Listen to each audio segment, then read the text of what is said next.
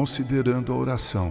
Em Mateus 7, do versículo 7, nós lemos: Pedi e dar-se-vos-á, buscai e achareis, batei e abrir-se-vos-á. Jesus está falando aqui no Sermão do Monte sobre a prática da oração. A oração é a fusão do desejo finito com a vontade infinita. É o canal aberto por meio do qual Deus opera a sua vontade soberana. É o Éden na terra onde Deus anda no frescor do dia. É o eco dos cânticos à hora crepuscular. É o portal da eternidade onde Deus e o homem se encontram. É a torre da alma onde os raios brilhantes do sol penetram.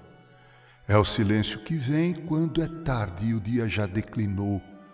É a criança magoada, procurando repouso nos braços do pai. É o clamor silencioso do íntimo da alma. É o campo onde as batalhas são travadas e vitórias conquistadas. A oração é o coração que escuta, é a vontade que espera, a fé que alcança. Martinho Lutero, reformador, afirmou: Portanto, deixemos que a oração seja a nossa primeira atividade logo pela manhã e a última ao findar o dia.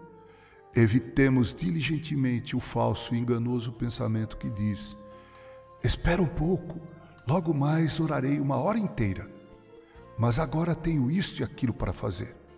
Com tais pensamentos, troca-se oração pelos negócios, de tal maneira que se acaba por não orar o dia inteiro.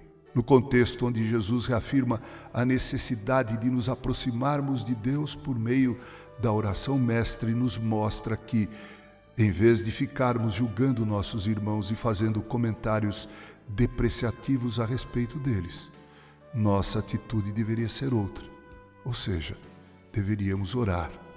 Orar é conversar com Deus. E quem ama Deus gosta de falar com Ele. Quando amamos uma pessoa, temos prazer em estar com essa pessoa e conversar com ela. Todos os grandes momentos do cristianismo são aqueles nos quais encontramos o povo de Deus em oração. Foi assim no momento do derramamento do Espírito Santo.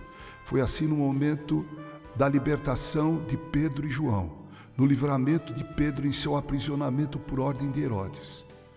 A história de Daniel nos mostra um jovem que, apesar de pouca idade, mostrava maturidade, pois buscava a face de Deus três vezes por dia.